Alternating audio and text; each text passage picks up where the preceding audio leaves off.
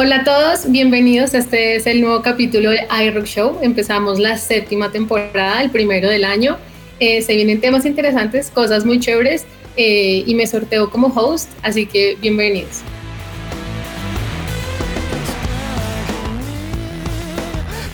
Mucho gusto a todos. Eh, de seguro no me conocen, pero he estado tras bambalinas de, de la grabación del iRock Show. Eh, soy Paola Herrera, la head de marketing de Grupo DOT eh, y ahorita me sorteo como host. Vamos a tener un, eh, como varios, vamos a tener a Andrés Solano, nuestro director de medios, y van a tener a mí en los diferentes capítulos para tener en la temporada séptima. Ya tenemos ya, eh, empezamos nosotros desde el 2019, antes de entrar en pandemia, no, nacimos antes de la moda de los podcasts, ya lo teníamos en la mente, queríamos hacerlo presencial, pero arremetió pandemia y nos tocó adaptarnos a la ola de los podcasts eh, a modo virtual. Entonces, aquí estamos y em, cambiamos ahorita el foco. Nos estamos enfocando un poquito más en marketing, ya ustedes lo habrán visto con las temporadas pasadas. Y en este primer capítulo de esta temporada vamos a tener a un invitado eh, internacional, eh, súper ducho, súper bien formado, tiene mucha experiencia en el campo. Vamos a hablar de copywriting eh, y le damos la bienvenida a Carmelo Beltrán. ¿Cómo estás, Carmelo? Hola, Paola, ¿qué tal estás? Oye, muchas gracias por, por, por, invitarme, la verdad. Mola mucho estar detrás de los podcasts de tanto en tanto, ¿sabes? Para ver cómo lo hacen otras personas, porque se aprende un montón de, de cómo lo tenéis montado y la verdad es que no lo veis ni lo escuchéis los que estéis aquí, pero aquí hay una cosa montada increíble que hace que todo vaya súper bien.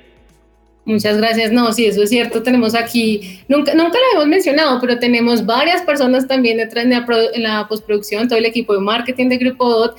Eh, muchas gracias a todos, todos están muy pendientes y hacen que esto sea posible y que al final lo escuchen perfecto como está ahorita.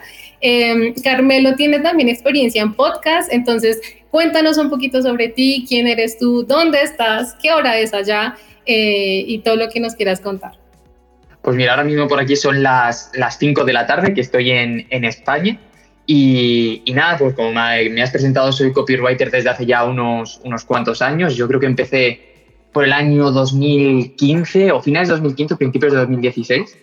Y, y luego acabé emprendiendo en el año 2000, 2019, ya la pandemia. Me dio como un empujón definitivo para lanzarme sin, al, al vacío sin paracaídas, ¿no? Pero llevaba ya mucho tiempo eso y un tiempo también antes de que empezara la pandemia con mi propio proyecto personal, con mi podcast también, que yo también puedo decir que nací antes de, de la pandemia, antes de que todo el mundo pareciera que tuviera que tener un podcast para, para vivir. Entonces, nada, pues eso, me dedico a ayudar a empresas a vender más a través de estrategias de venta, normalmente a partir de textos. Y desde hace tiempo ya me dedico plenamente a esto y, y la verdad es que, aparte de hacerme muy, muy feliz, me lo paso realmente bien y es un gustazo estar por aquí, pudiendo compartirlo y espero que lo que cuente le ayude a alguna persona. Claro que sí, ahorita que le, enfocamos mucho a todas las empresas mostrándoles el valor de verdad de, de, las estrategias de marketing, de cómo comunicar, cómo contar una historia a través de imágenes, textos, entonces va, va a pegar muy bien. ¿Tú qué formación tienes? ¿Dónde estudiaste? Eh, para que la gente sepa que siempre se puede cambiar, yo estudié en la universidad hace ya muchos años, Derecho y ADE, o sea que no tenía nada que ver con esto, pero lo que pasó, el, mi, llegada hasta aquí fue el fruto de muchas, de muchas casualidades. ¿no? Yo tenía desde el instituto un blog de literatura en el que hablaba de libros y compartía cosillas sobre libros.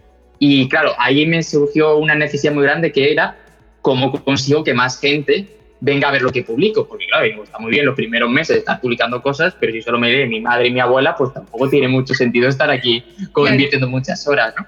Así que empecé a formarme en cosas de marketing y cosas de tal, y en una plataforma que se llama Cran, que sigue existiendo, pero que no, no, este no es su foco principal, se empezaron a sacar cursos de comunicación escrita, de mm, storytelling, de tal, y dije, ostras, qué interesante, ¿no? ¿Qué, qué cosas hay, hay por aquí? que yo desconocía. Yo me estaba formando mucho en marketing por mi cuenta, pero nada en copy, porque no sabía que existía una cosa que se llamaba copywriting, básicamente. Yo pensaba que lo de vivir de escribir era, pues eso, una utopía, que era inviable.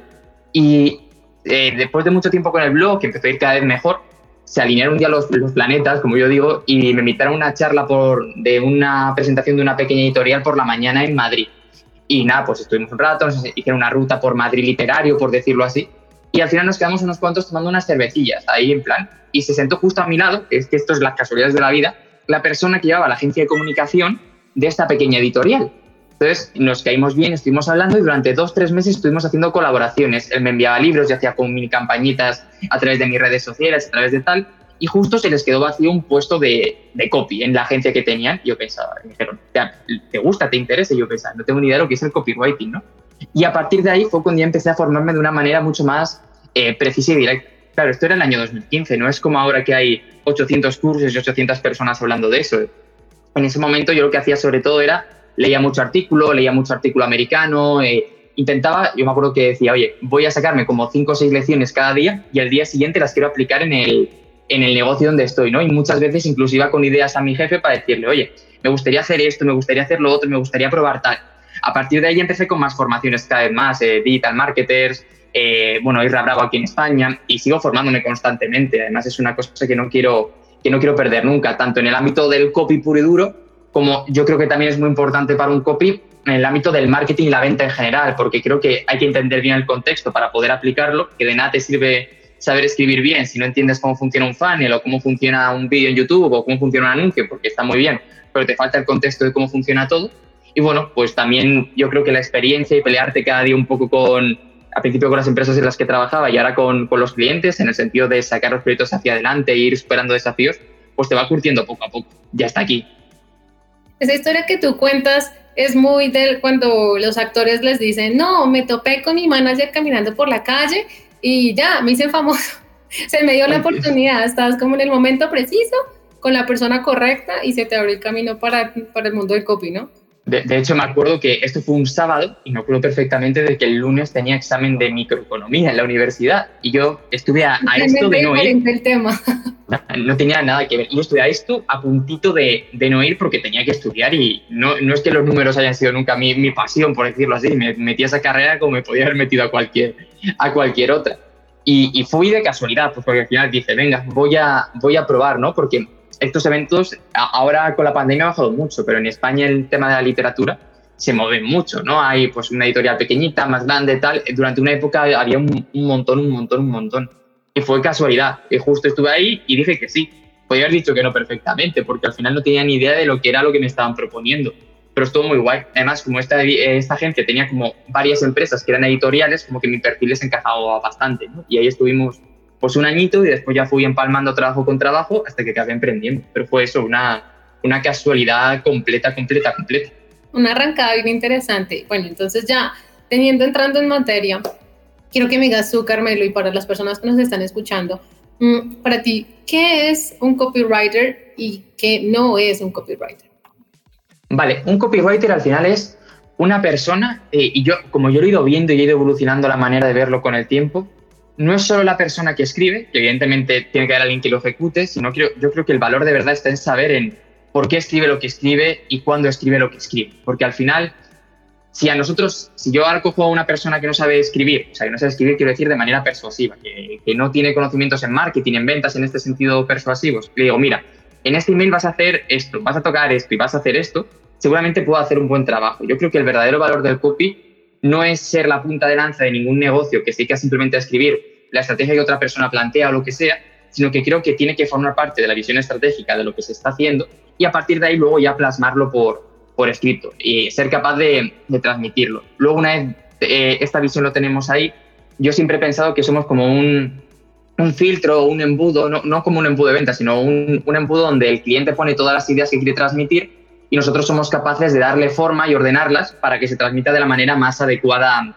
posible y ser capaz de decirle por aquí sí o por aquí no, ¿no? Para saber un poquito guiarle. Pero yo cada vez tengo más claro que esa vertiente estratégica lo que diferencia a un copy de un, sin que suene mal, porque no quiero tal, porque yo, yo trabajo también como redactor, eh, de un redactor, ¿no? En el sentido de que un redactor, entre comillas, muchas veces el texto es el fin en sí mismo, tú escribes un texto sobre algo porque quieres informar, porque quieres divertir o lo que sea, pero un copy normalmente lo que hace es con ese texto busca algo más, que se descarguen algo, que se registren en un sitio, que compren algo, es como que es un pasito más allá. Eso es. De acuerdo. Y ahorita, eh, ¿tú cómo, cómo le podrías transmitir la necesidad a las empresas, digamos, también tengo conocimiento que has hecho también asesorías a compañías mostrándoles eh, los beneficios de tener un buen copy, escribir un buen copy, no solo tener un portafolio amplio y súper bien montado, pero si no lo puedo transmitir bien y no logro que mi, mis consumidores, eh, mi cliente, lo entienda, pues estoy fregado. Entonces, ¿cómo, cómo tú le, expresarías a las compañías, venga, ustedes tienen que invertir en un buen copy y meterle cabeza a esto, ¿por qué?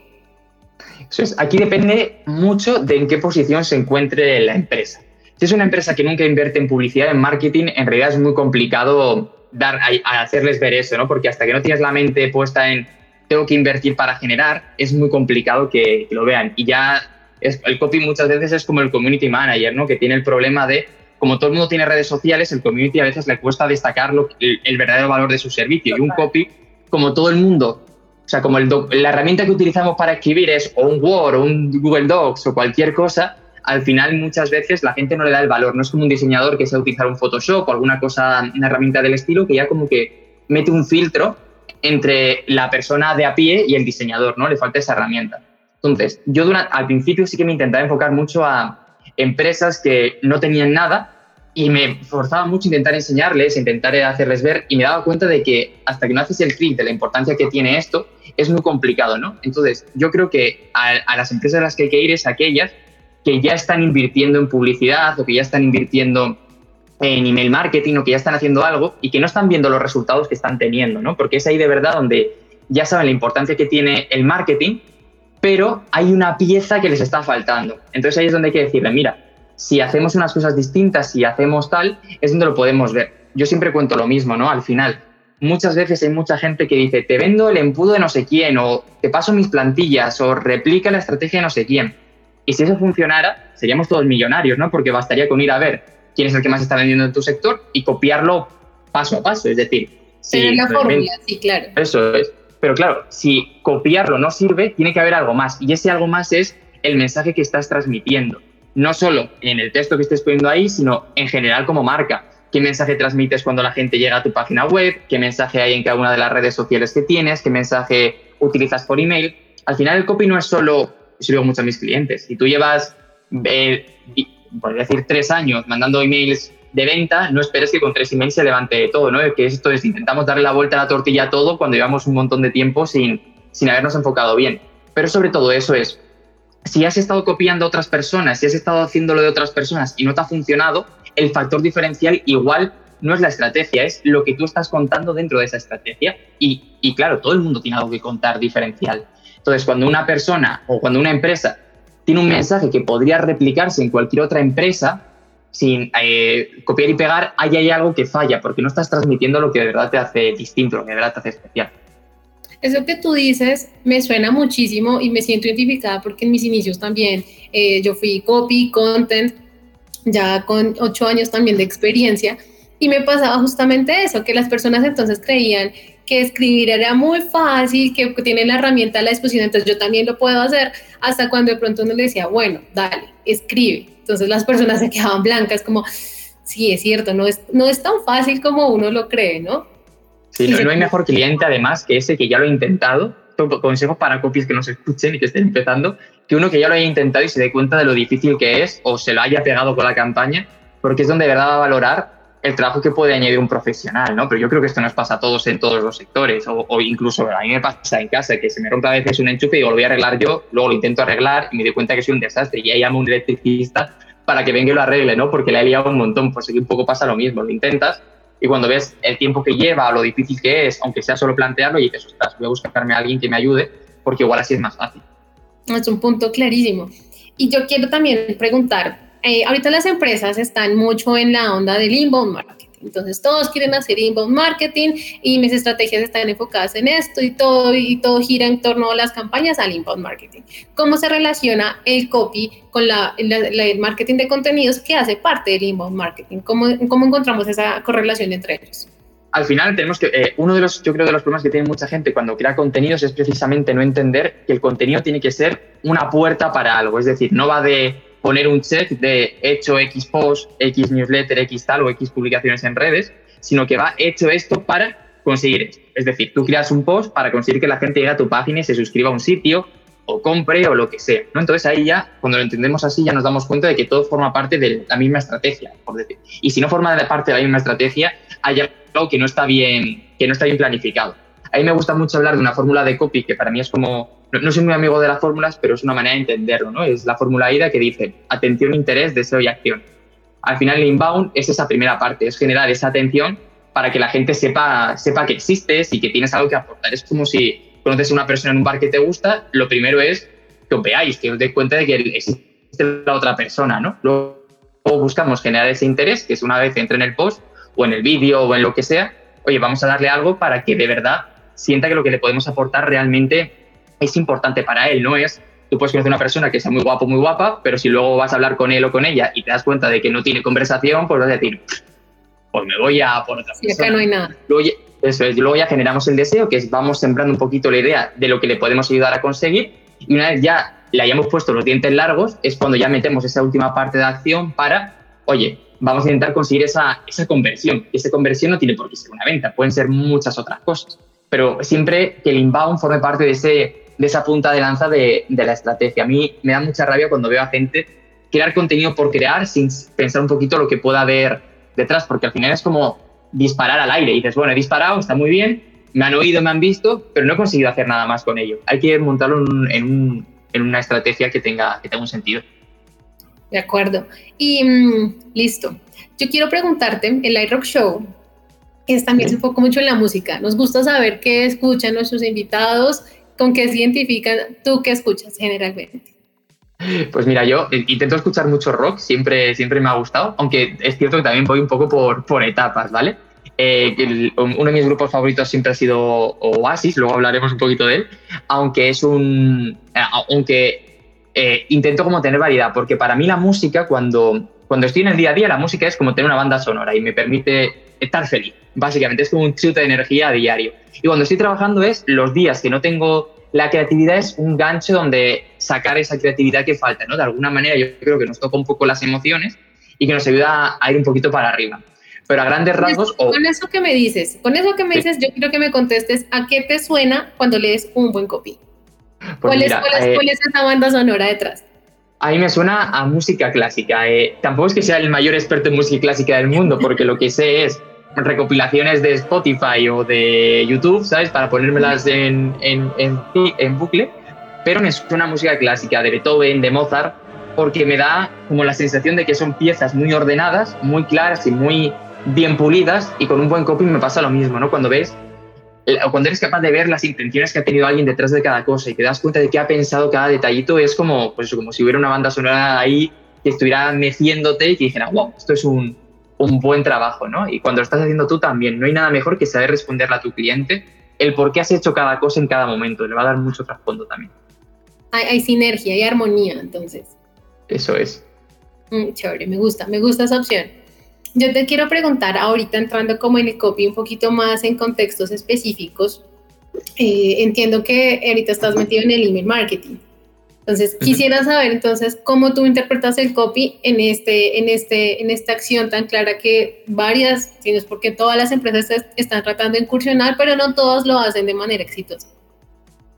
Yo creo que el email marketing al final lo que es es una, un acercamiento más al, al cliente, ¿no? Y sobre todo también saber que es algo que depende de nosotros, porque una red social no la pueden cerrar mañana. Pueden cerrar la cuenta en, ya Instagram. Se cae, se cae Facebook y es un, es un caos. O, me acuerdo que en YouTube hace poco eh, dijeron a las cuentas que hacían contenido para niños, casi de la noche a la mañana, que ya no iban a monetizar más, que ese contenido ya no se monetizaba. Entonces, si tenías tu negocio montado haciendo contenido para niños, de pronto eso se, se borraba. Con el email marketing esto no pasa, porque la base de datos es tuya. Pueden cerrarte la plataforma donde estás enviando los correos, pero como los contactos son tuyos, te los puedes llevar a donde quieras. Entonces, a mí me parece como una puerta, como que le abres un poco la puerta a un cliente a, entrar a, consumir tu contenido, pero con una salvedad. Tú cuando publicas un vídeo en Instagram o un YouTube o donde sea, o, haces un anuncio, eres tú el que le está lanzando el contenido al cliente. Cuando es el email marketing es el que te ha dado permiso para decir, y te ha dicho, oye, mándame contenido, mándame tus cosas porque de verdad me interesa. Es un cambio ya completamente diferente, que no depende de algoritmo. Sí, claro. Pues es que no depende de algoritmos. Al final, una red social depende mucho del algoritmo y de los cambios. El email se envía, hay cuestiones de spam y todas estas cosas, ¿no? Pero en principio, quien quiere ver el correo lo va a ver y no va a haber nada que se lo impida. Y a partir de ahí, yo creo que el principal problema que tiene la gente es que entiende el email solo como una herramienta de venta directa. Hay muchas empresas que lo que hacen es, oye, te envío promociones, te envío tal, o solo me acuerdo de ti cuando te quiero vender algo nuevo. Y así no puede ser al final. Esto es como tener un amigo si solo le hablas cuando tienes interés en él, pues al final, oye, las primeras veces te va a ayudar a montar el mueble de casa, te va a ayudar a hacer una mudanza, claro que sí. Pero luego, te va a decir, oye, solo me llamas por interés, ¿no? Aquí pasa lo mismo. Tenemos que crear esa comunicación de manera constante. Y constante no quiere decir ni que sea todos los días, pero sí que nos fijemos como una estrategia y un calendario de vamos a enviar emails estos días o estos y que el cliente sepa, o el potencial cliente en este caso, que sepa que nos tiene al otro lado y que puede contar con nosotros con contenido de, de valor que de verdad le vaya a ayudar somos una empresa de que vende alimentos para mascotas, pues vamos a hablar de consejos para mascotas o de cómo, yo qué sé, diferente contenido que le pueda interesar a un, a un dueño de una mascota, ¿no? Yo creo que ese es el, el kit de la cuestión, que no es solo vender, sino que es aportar. Y eso no quiere decir que no tenga que haber emails de venta o que no podamos vender incluso en cualquier correo, porque tú puedes poner una postdata o una conclusión que vaya a una venta. Pero al final es muy importante que el usuario sienta que cada vez que, la que nos abre le estamos aportando. Porque hay muchas veces que a mí me hacen esta pregunta de cómo aumento la tasa de apertura, cómo consigo tal, cómo consigo no sé qué. Un buen asunto, un buen tal, va a hacer que se abra más. Eso está claro. Puedes tener un, pico para arriba. Pero al final lo que va a hacer que la gente te abra es cuando estás constantemente aportándole valor y cuando ve tu nombre en la bandeja de entrada y dice, ostras, pues yo voy a leer a Carmelo, por ejemplo, porque sé que me envía cosas que me interesan. Y si tú haces eso, al final el asunto es más testimonial. Yo sé que esto no es muy, muy de copy lo que digo, pero es que es así. Pero no, sirve, sirve, sirve, sirve completamente. al final, si haces un asunto más polémico, más tal, pues sí que vas a tener ese pico y todos lo sabemos. Pero el grueso de la gente que te va a comprar es la que te va a abrir constantemente y porque está ahí, está conectado. Y por añadir una cosita más, yo cada vez creo que es más importante estas comunidades y estos micronichos que se estamos creando, porque de verdad, eh, ahora que la publicidad cada vez es más cara, los leads cada vez son más caros, etcétera, tener esos pequeñas, esa gente que va uniéndose a ti y que va generando una comunidad a tu alrededor, alrededor de tu figura, es cada vez más, más importante. Yo por ahora estoy experimentando con Telegram, a ver un poquito qué, qué hacer también, porque creo que cada vez es, eso tiene más, más potencia. Y tenemos un grupito muy pequeñito en el que estamos ahí interactuando. Tal. Yo todavía no tengo ni idea de lo que hacer, ¿eh? o sea, estoy ahí jugando un poco. Estoy por inercia, a ver qué pasa. Sí, por probar, para lanzarme. Entonces yo creo que es importante como generar esto. Evidentemente esto lleva más tiempo, más compromiso, más tal, pero es que yo cada vez quiero menos en el marketing automatizado de eh, deja X cosas hechas y vete a tirarte a las Bahamas a tomarte un cóctel, ¿no? Y quiero caer más en que lo que no se personaliza es lo que muchas veces marca la diferencia. O sea, perdón, lo que se personaliza y lo que no se automatiza es lo que marca la diferencia. Ok. Eh, yo, tú ahí mencionaste lo de el copy para, para redes sociales, o sea, es distinto la, el modus operandi, más o menos, por decirlo así, de, un, de, una red social que usa un algoritmo al del email marketing. ¿Hay, ¿Cuál sería la diferencia? ¿Cómo radicaría la diferencia en copy para redes sociales? Ok, Mira, eh, yo la verdad es que tampoco creo que exista como una gran mega diferencia entre el copy en redes o el copy en el email. Evidentemente, o el email o en, un, en el formato en el que estemos. Evidentemente, cada formato tiene sus tamaños, sus particularidades y sus cosas, y eso es así, tenemos que jugar con ello. No es lo mismo hacer un tweet que hacer un, email, evidentemente. Pero al final todo se reduce a, lo mismo. Lo que sí es importante es entender en qué fase del funnel o qué fase del embudo, si lo queremos decir así, se encuentra la persona. Una persona que está en tu email está mucho más avanzada, te conoce más, sabe quién eres, no le vas a tener que hacer los mismos ganchos ni nada. Normalmente en redes sociales es más un marketing en el que está, no sé, queremos que nos descubran. Entonces, es distinto el, cómo comunicamos y cuál tiene que ser la propuesta. Simplemente tenemos que, pensar un poco con, la lógica, ¿no? Y, a veces a mí me, ayuda mucho intentar traerlo a, cómo sería si fuera un negocio tradicional de, toda la vida. Si, si no, es lo mismo lo que le vas a decir a una persona que entra en tu local y que está dispuesto a comprarte, por decirlo así, que una persona que, que, está pasando por delante del escaparate. A uno le tendrás que llamar más la atención con los mensajes y a otro le puedes tratar más de tú a tú y ayudarle más en la decisión de compra. Pero sería un poquito por ahí. Eso del funnel está, está buenísimo porque responde a lo del inbound marketing que justamente hablábamos ahorita. En cada, cada fase el cliente es diferente, busca, busca algo diferente, está en un estado de, para nosotros distinto. Súper clave. Em, no sé si tú en tus ya amplios años de experiencia tengas algún caso, alguna anécdota, algo que nos quieras compartir de cuando el copy, un buen copy, marcó la diferencia en una estrategia, en una campaña, en una empresa, en algo. Mira, yo, yo siempre pongo el, mismo ejemplo porque al final, si, tú tienes, si tú tienes una marca, un buen copy va a aumentar las ventas. Si tienes una mala marca, el copy tampoco va a hacer maravillas, ¿no? Pero sí que es cierto que hay veces cuando haces detallitos, y yo pongo un caso que me parece como súper paradigmático, de, de, un... Es que es, un caso súper tonto, pero era una chica que tenía un email, ¿vale? O sea, un, perdón, con, una serie de emails, mandaba una página de, a una página donde había un vídeo y en ese vídeo intentaba vender. Eso no tenía mucho misterio. Pero lo que le pasaba en, ese, en esa página es que la gente entraba y a los tres o cuatro segundos se iba. Y claro, no sé de tiempo, ostras, se ha visto un email con toda la información, se ha visto un email con un montón de decirle lo que va a encontrar ahí, ¿por qué se va? O sea, si entra, ¿por qué se va? ¿No? Y si está el vídeo tal, ¿cómo puede estar solo 3-4 segundos? Veíamos la gráfica y decíamos, o el la y decíamos, esto es... Sí, el no estaba altísimo. Claro, no sabemos qué está pasando. Y, hicimos un cambio súper tonto, porque claro, yo me di cuenta de que el vídeo no tenía, eh, cuando pulsabas era el típico vídeo que no te pone cuánto dura. ¿Sabes? Esto que de metes y dices, oye, sabes que es un vídeo que empieza a ir, pero no puedes echar ni para adelante ni para atrás y no sabes cuánto tiempo te va a mantener ahí. Entonces pusimos una frasecita abajo de el vídeo dura, creo que eran 7 minutos y 32 segundos. Y se multiplicó la gente que se quedaba a verlo, porque ya tenían la certeza de lo que se iban a encontrar. Entonces yo, con este ejemplo, lo que muchas veces cuento es que a la gente hay que anticiparle lo que va a pasar, porque si no, eh, no tenemos paciencia, no tenemos tiempo y, hay que decirle, oye, cuando hagas esto va a pasar esto y va a durar esto y cambia completamente la película.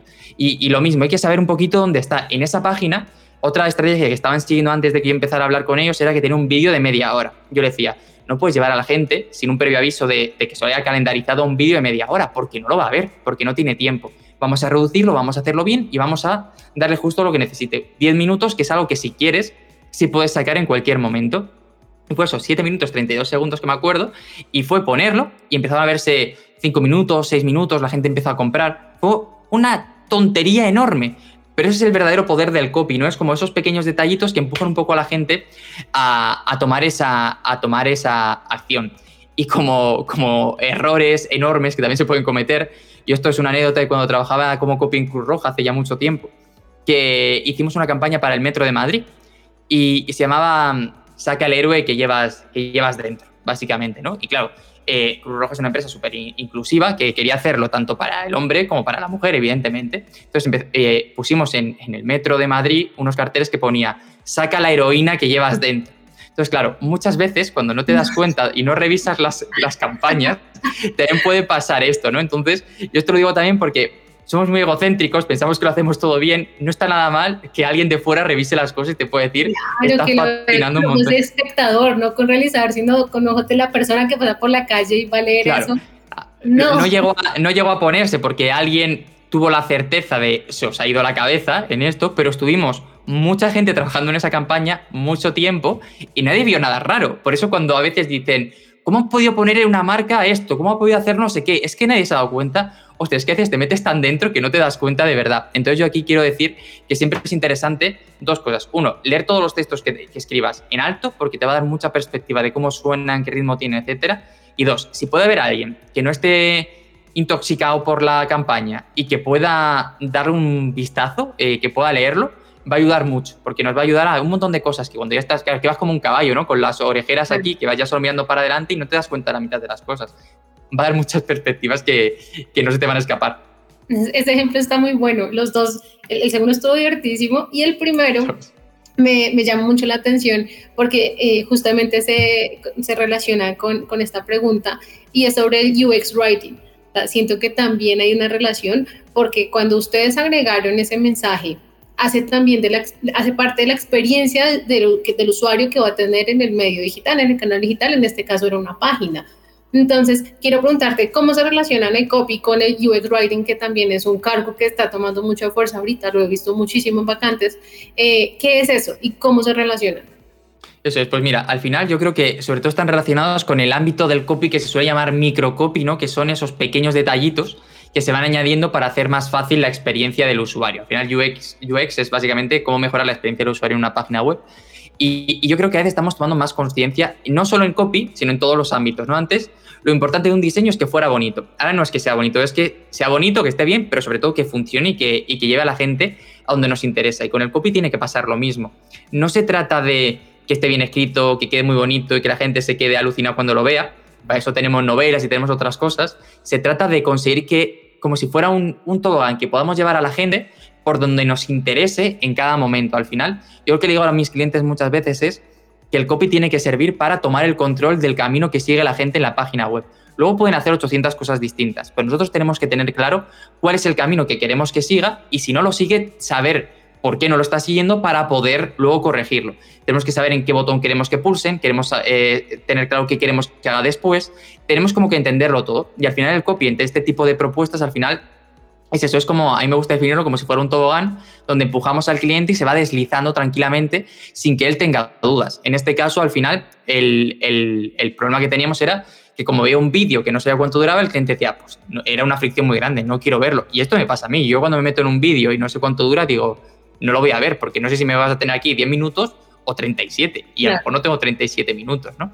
Pero es un poquito eso, es ir poniendo esos detallitos. Y yo creo además de, ya no solo por experiencia de usuario digital, sino que a todos nos hace ilusión cuando de pronto café y ves que abajo hay un mensaje, a lo mejor en la taza que te han dado, o abres un no sé qué y hay una frasecita escrita. Aquí hay una cadena de restaurantes que se llama Goico Grill, no sé si la gente la conocerá por allí, que básicamente es de hamburguesa, no tiene mucho más. Y todas las servilletas tienen un mensaje de eh, ensúciate las manos o no te preocupes si te pones todo perdido. Son detallitos, pero que hacen que como que la experiencia global sea mucho más inmersiva. Y además que a nivel marketing mola un montón porque haces una foto, la compartes, tal no sé qué, y, es, es publicidad gratis para mucha gente, ¿no? Pero, pero yo creo que lo llevaría por ahí, sobre todo. Y, y creo que al final tenemos que entender que no escribimos para impresionar, no escribimos para tal, sino escribimos para que una persona tome una decisión.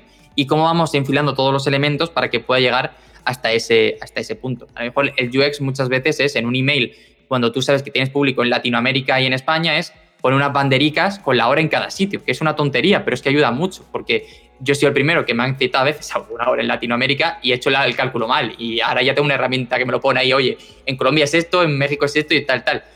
Pero a nivel número soy un desastre. A lo mejor me dicen 6 horas, digo, vale, son las 12, pues a las, a las 4 de la tarde, 16, y hago ese cálculo tonto. Entonces, son, son detallitos, o añadir cuando pones un, un mensaje de que va a ser en X sitio, o ayudar un poquito más a la persona, por ejemplo, si esto es una tontería, pero si tú envías una, vas a citar a alguien por Zoom para un, yo sé, un webinar, por decir algo, y, y, sabes que va a entrar a Zoom y sabes que la gente que va a entrar a lo mejor no está muy ducha en esta herramienta, oye, pues mándale un email paso a paso con lo que va a tener que hacer. Va a aparecer esta página, vas a hacer este, que evidentemente cuesta un poco más de tiempo, pero a esa persona le ayudas un montón y consigues que mucha gente que se iba a perder no se pierda. Buenísimo eso. Y escuchándote, siento que entonces el copy viene haciendo una composición de dos cosas súper importantes, que es uno, primero, conocer la marca, mi marca, a la cual yo represento, a la que voy a escribir, entender cómo se comunica, su tono, eh, qué palabras usa, el contexto en el que se mueve y se une, lo otro es conociendo a quién le voy a hablar, eh, hablarle el mismo idioma, con las mismas palabras, que se sienta cercano. Eh, no dejo de sacarme el, el, ejemplo de la heroína, me pareció maravilloso. Menos mal lo pasó, si no hubiera costado un montón. Pues hubiéramos hecho ahí una crisis de identidad un montón e-, enorme. Además que siendo tan milimétrico que yo me acuerdo que todos los textos eran unas, unas pautas milimétricas con todo para que evidentemente una, una empresa así una organización así tiene que tener muy claro cómo hacer las cosas. Pero esa fue, se nos pasó, pero a un montón de gente. Menos mal que una persona dijo eh, que os habéis fumado para, para poner esto en todo Madrid, ¿sabes? Se iluminó con tiempo, menos mal y ya ahorita, bueno, Carmelo, para finalizar, este, este ha sido un podcast, yo creo que clarísimo, todos los que están empezando ahorita con copy van a tener una, una luz que les va a indicar por dónde ir, cómo comenzar, qué hacer. No sé si tengas algunos tips también para las personas, tanto beginners como que ya llevamos tiempo en el medio escribiendo, no sé si tengas algunas recomendaciones, algo de tu experiencia. Sí, si es para gente que está empezando, yo sobre todo recomiendo, o si vas a escribir tú el texto de tu página, paciencia. Yo creo que es súper importante tener paciencia porque mm, vivimos una dinámica en la que se quiere siempre todo para ayer y al final con el copy eso no, no sale, porque al final a mí me gusta pensar que el copy es como el trabajo de, mucha gente dice que es arte, yo digo que es el trabajo de un artesano, ¿no? Que le vas dando forma poco a poco hasta que al final acaba pillando la forma que tú quieres que tenga. igual que un jarrón no lo puedes hacer en, no sé cuánto tiempo se tarda en hacer un jarrón, si lo hubiera mirado sería mejor ejemplo, ¿no? Pero igual que no lo puedes hacer en 15 minutos y a lo mejor necesitas 6 horas, pues si hacer ese copy necesitas 6 horas, no lo, no lo trates de sacar en una hora porque no va a salir igual de bien, ¿no? Y luego, segundo, investigar, leer, leer, leer y, sobre lo que quieras escribir y eso es súper importante. Y digo leer, digo escuchar podcast, digo ver vídeos, porque entender bien a dónde te estás dirigiendo es imprescindible. A mí me gusta pensar que estoy preparado para escribir para un cliente y para el cliente de esos clientes cuando de alguna manera en mi cabeza soy ya capaz de pensar con la mente del cliente ahí, ¿no? Como en plan, vale, es esta voz, es total, y ya como que hace un clic la cabeza y que dices, ahora, para adelante. Y cuando ya para alguien que ya esté más, más avanzado, yo diría que nunca dejemos de formarnos, porque al final esto es una cosa que va cambiando del día a día, que evidentemente tú, a medida que te vas peleando con nuevos desafíos, vas mejorando mucho, pero sobre todo, mira lo que hacen otros, aprende, cotillea, estate pendiente, ¿no? Y, ya para acabar, para no tampoco que esto dure mucho, que no nos centremos solo en aprender copy o marketing, sino que tengamos curiosidad por más cosas, por hobbies, por tal, porque al final muchas veces esa creatividad que tienes para tener las ideas no es leo muchos libros de marketing o escucho muchos vídeos de marketing, sino que es, oye, pues me gusta el fútbol, me gusta el baloncesto, me gusta hacer esto, me gusta ir aquí. Y es en esos momentos donde aparecen muchas veces las anécdotas o las historias o simplemente un conocimiento distinto que puedes aplicar. Claro, la inspiración sale de otros lados, no siempre del mismo. Total. Em, no, listo, buenísimo, Carmelo. Ya para finalizar, yo quiero eh, preguntarte, ¿dónde tú encuentras inspiración en la música? Hablando de, de musas en distintos lados, ¿qué canción o qué banda te inspira? Pues mira, me, inspira, voy a decir dos, me inspira mucho Oasis, es un grupo que de toda la vida me ha, me ha inspirado mucho desde que, desde que soy un chaval, siempre me ha, me ha gustado, siempre me han dicho, claro, que es eh, la copia de los Beatles, pero como yo los Beatles llegué después de Oasis, pues claro, voy al revés, ¿no? voy, voy, al revés y para mí los buenos son los otros, ¿no? Por decirlo así, aunque los Beatles también me gustan mucho. Pues, y la otra banda es una que he descubierto hace poquito en España y que me recuerda mucho a lo mejor a la música que me gustaba descubrir eh, cuando era un chaval, ¿no? Y se llama eso, La Maravillosa Orquesta del Alcohol, no nos pensemos nada raro, eh, ellos se llaman La Moda al final. Y son 11, 12, es que son un montón, son 11, 12 personas que están con 200 instrumentos en el escenario y tienen un rollo muy distinto, es como el rollo, es que no sé si por allí lo tenéis, ¿no? Pero es el rollo de aquí de fiestas de pueblo, de las bandas y las orquestas que tocaban en las eh, fiestas del pueblo. Sí, pues es un poquito ese, pues ese sentido. Y me gusta mucho porque es como, les veo como muy enérgicos, muy tal. Esos no los puedo escuchar cuando escribo porque me gusta mucho, entonces tengo la letra todo el rato en la cabeza. Y, pero bueno, ahí, ahí los tengo, ¿no? Y, pero me gusta mucho, los quería recomendar también. Ese no ha llegado aquí a, Colombia, pero de seguro ya con tu recomendación lo buscaremos en Spotify y le, le daremos la oportunidad. Qué bueno. Qué guay, qué guay, no, listo. Carmelo, ha sido un gusto tenerte aquí en el iRock Show. Eres el primer invitado de la séptima temporada y del año, de los muchos que vienen, sí. Eh, gracias a todos por escucharnos. Vienen más invitados, vienen más cosas, muy chéveres todas. Porfa, comenten, escríbanos que nos guste de acá. Y nos vemos en un próximo episodio. Gracias, Carmelo. Gracias a vosotros por invitarme. Chao.